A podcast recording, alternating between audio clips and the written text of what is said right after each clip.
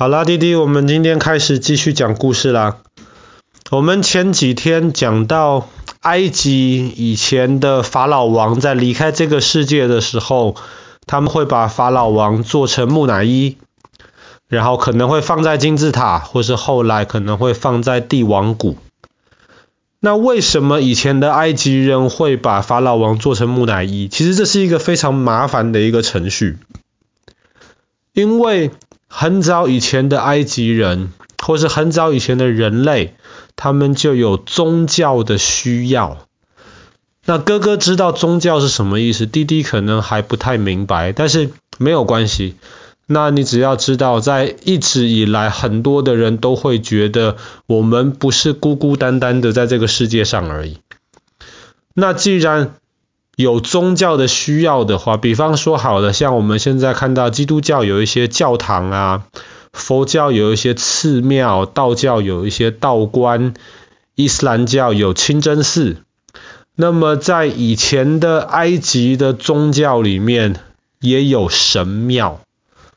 那我们今天要讲的就是埃及的神庙，特别是今天在那个亚斯文水坝那一块。上埃及尼罗河上游的部分，其实有很多埃及的这些神庙的遗迹。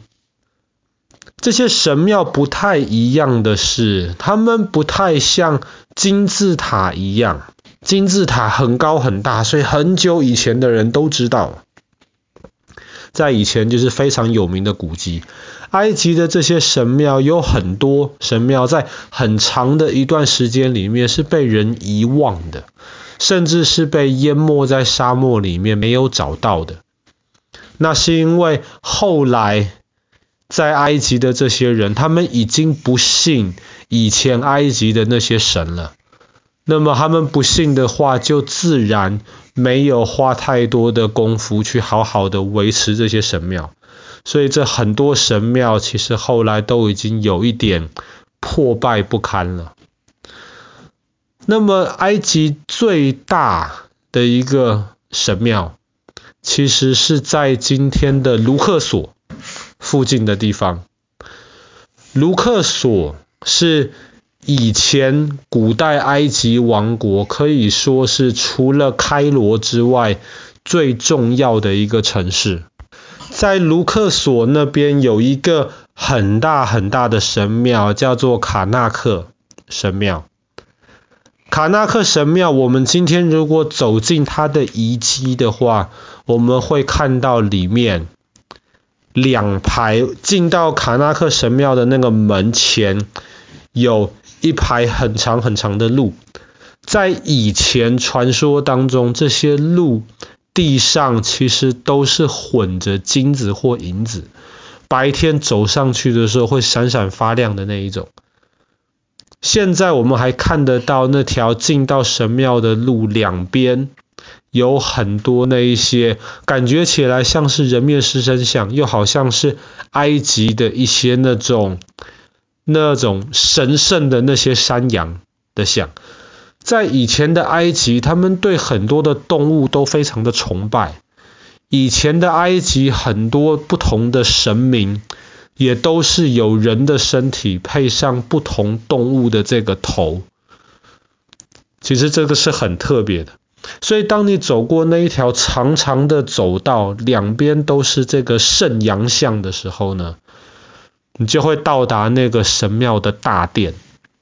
这个时候。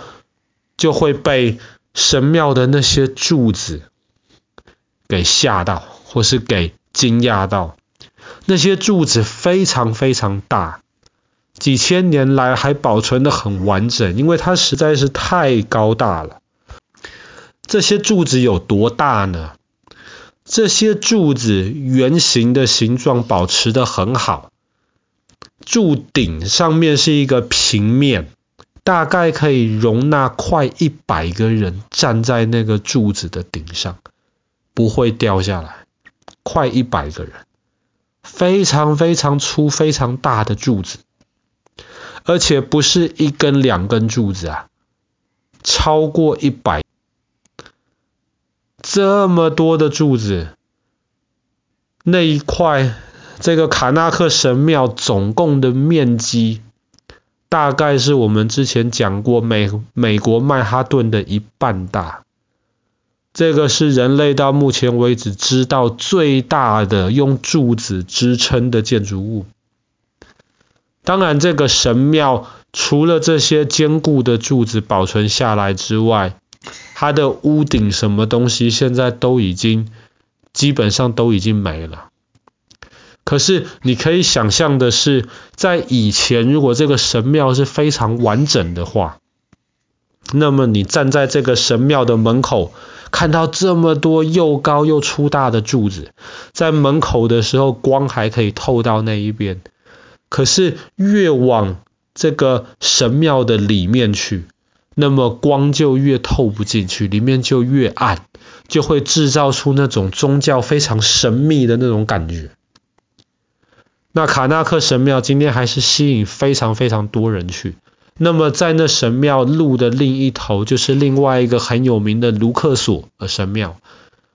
在以前埃及王国非常非常繁荣的时候，这两个神庙中间的这一段路，其实就是他们以前做生意最好的一个市场，非常非常繁华的地方。那如果我们继续沿着尼罗河往上游走的的话，会到另一个非常有名的神庙。叫做阿布辛贝神庙。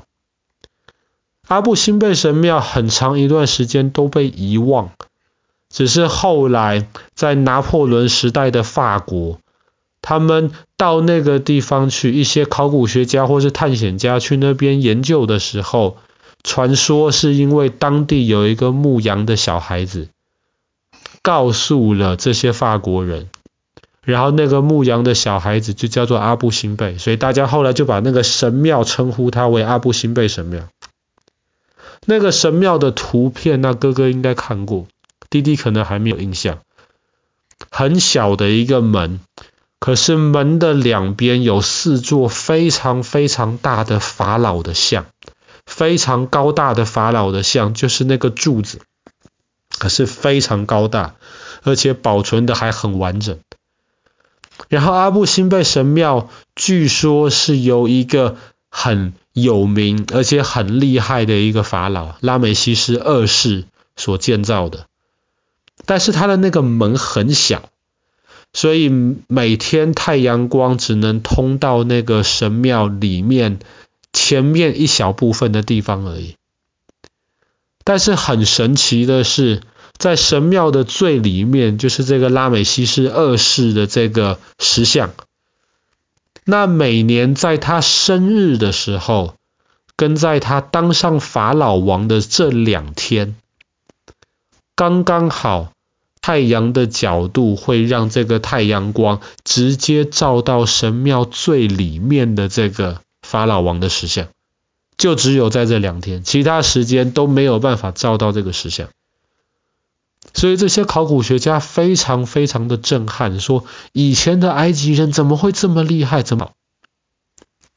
只是很可惜的是，后来在那个地方为了盖一个大水坝，亚斯文水坝要集水，因为在那个地方很缺水。后来埃及人就决定说，盖个水坝，把水留下来，那么可以灌溉下面的泥，可以让埃及的老百姓能够有水喝。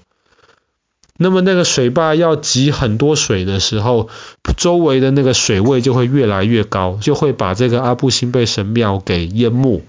所以后来联合国很多专家就决定把这个神庙搬家，要搬到隔壁的山上更高的地方，才可以不要被水淹没。所以他们当时就把这神庙整个切成了好几大块。搬到更高的地方去，再重新组合起来。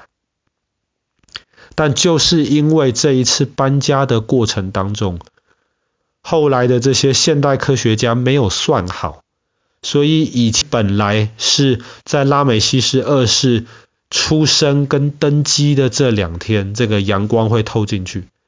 现在呢，搬家之后就各晚了一天。所以说，以前的人他们。观察这些天文，然后他们的数学计算其实是非常非常厉害。也只有一个这么厉害的文明，才有可能建造出这么雄伟的金字塔，一直保留到四千多年后的今天。好啦，那我们今天的故事就讲到这边。埃及的神庙。